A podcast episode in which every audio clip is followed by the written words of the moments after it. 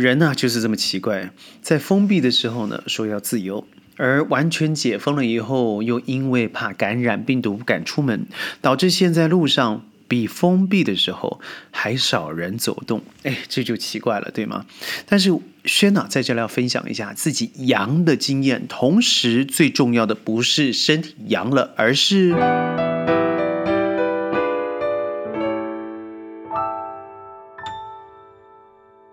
欢迎各位加入今天的宣讲会，我是轩，而是什么呢？那就是情绪给阳了。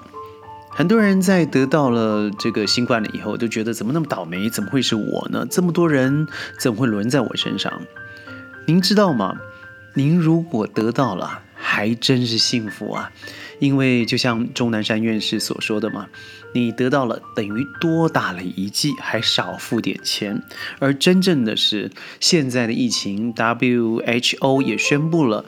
它并不是像去年底那个 Omicron 或是 Delta 的时候有这么恐怖的致命率，也就是有百分之九十九点九七的人是可以经由科学治疗而得到痊愈的。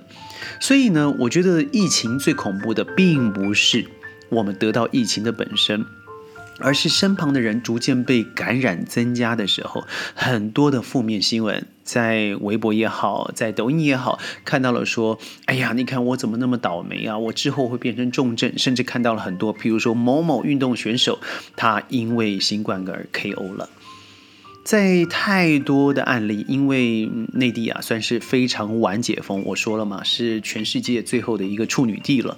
在马来西亚也好，新加坡也好，泰国也好，日本、韩国也好，咱们早在三月、四月、五月到七月，最后都已经完全开放。所谓的完全开放，嗯，顶多也就是登记一下你住哪里，要如果你阳的话可以追踪一下，其他的几乎是完全没有做任何的防避。譬如说，我去了香港、韩国、日本、美国、土耳其、伊朗，几乎是零管制的状况之下，就让你过关了。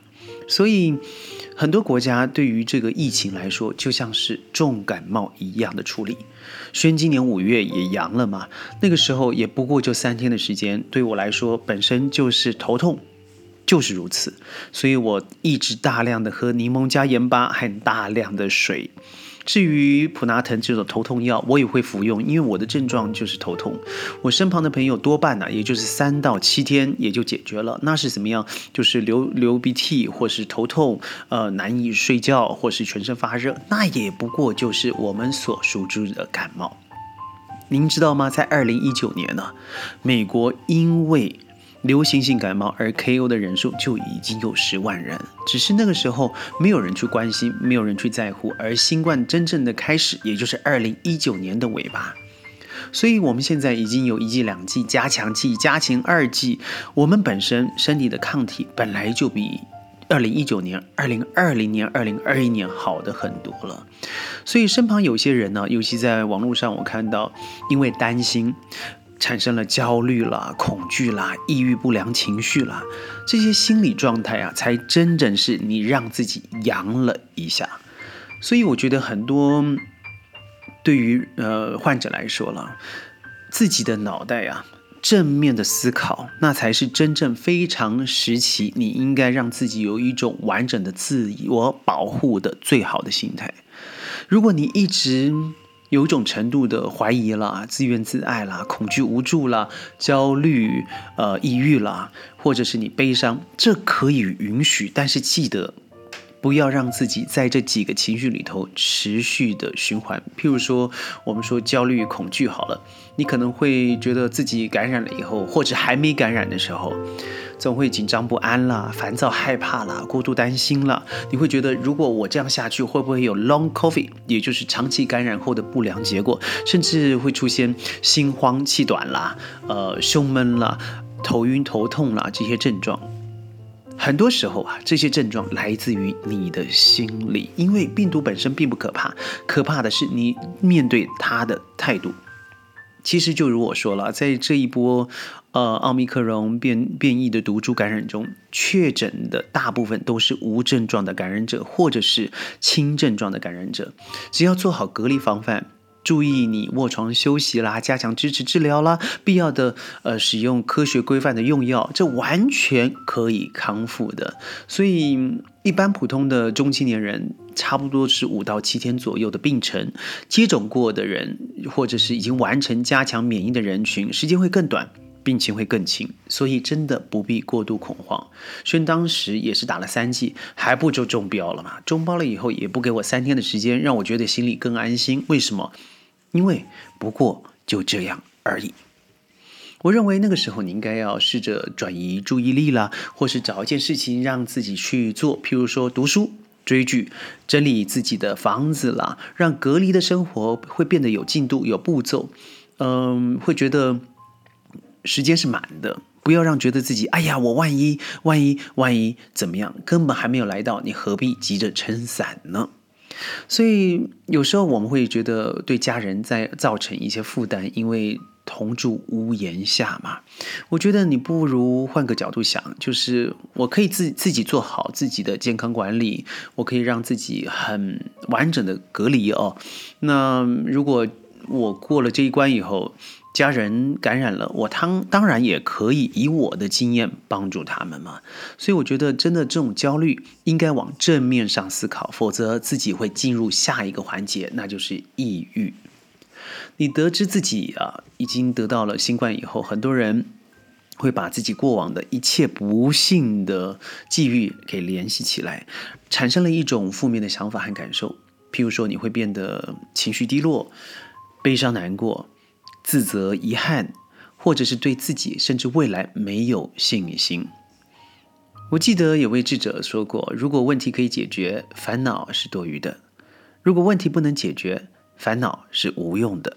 所以你根本不用烦恼，想着既来之则安之，所有的安排都是最好的安排。”这样子才可以开始啊，一个正常而且正面的态度来开始孤独度过这个非常时期。而且记得千万不要只往坏处想。你可以想想，艰难的日子马上都过去了。我虽然被感染，但是马上治好了。而且我现在心里头呃，生理没有那么糟糕，心里头赶快让自己跟上脚步，这没什么大不了的嘛。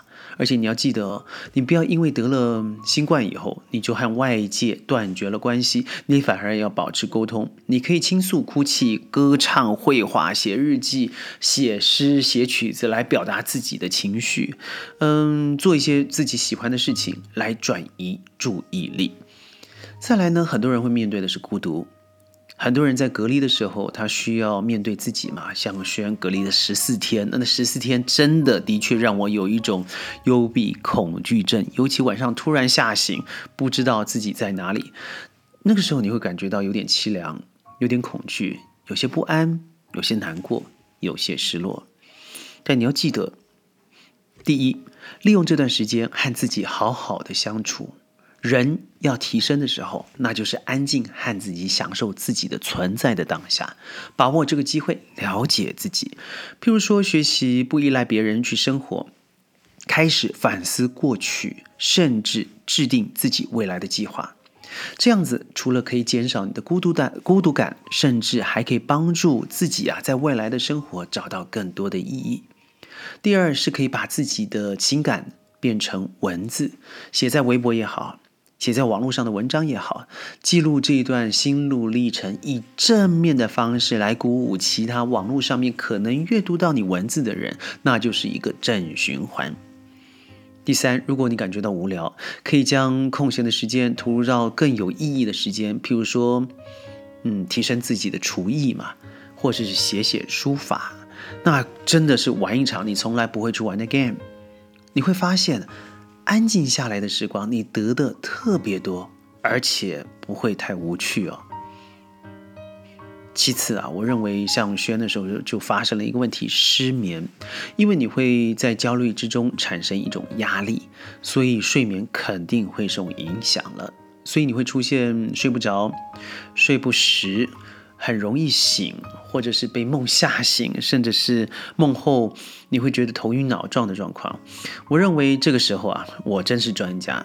第一个，你要制造一个相对安静、舒适的环境，如果真的没办法的话，像轩就会戴眼罩，那很多人会戴耳罩，但这一点。我实在不太习惯啊，在自我隔离的时间，困了就多睡一点，不困呢就少睡一些。真的不要强迫自己按照原来的作息要睡上八个小时，偶尔一两天睡不好，真的不会影响到身体太大的问题。放轻松来面对它。如果真的不行的话，呃，市面上有很多辅助睡眠的。它不是药剂哦，它是呃补充剂，那可以让自己在睡前一个小时服用了以后，的确会帮助自己比较安稳的入睡。如果你躺着二十分钟你还是睡不着，我本身呢就直接起来，真的等了有困意，譬如说我会看个杂志，甚至打开电视。我认为打开电视不太好了，因为那个时候你脑袋开始。很兴奋了嘛，所以我认为最好的方式还是看一些平面的东西。嗯，记得一定要避免呢和蓝光接触，像我们的手机啦、电子荧幕啦，它一定会破坏我们身体的自然睡眠。所以很多人说，在你准备睡觉前一个半小时，你就不能再触碰手机了，因为那直接会帮助你的睡眠。当然，最后我还是要说。一个正面的循环绝对会帮助我们这个社会得到更多的正能量。不要再去散播那些网络上面的讯讯息，就像我说了，某某运动员他因为新冠了，所以他 KO 了，或者是说啊，你看我家宝儿啊，因为得了新冠以后，呃，数学也不会了，英文也不会，拜托，那本来本来就不会，不是因为新冠的关系。所以不要把负面的讯息借由媒体大肆的传播，到最后只是让我们社会陷入另外一个恐惧。记得脑袋呀，即使被阳了，也要阳的有气度、有阳光，因为明天终究是一个朝阳升起的好日子。我是轩，如果你喜欢我的节目，记得一定要点赞、转发、强烈推荐。宣讲会，我们下次见，拜拜。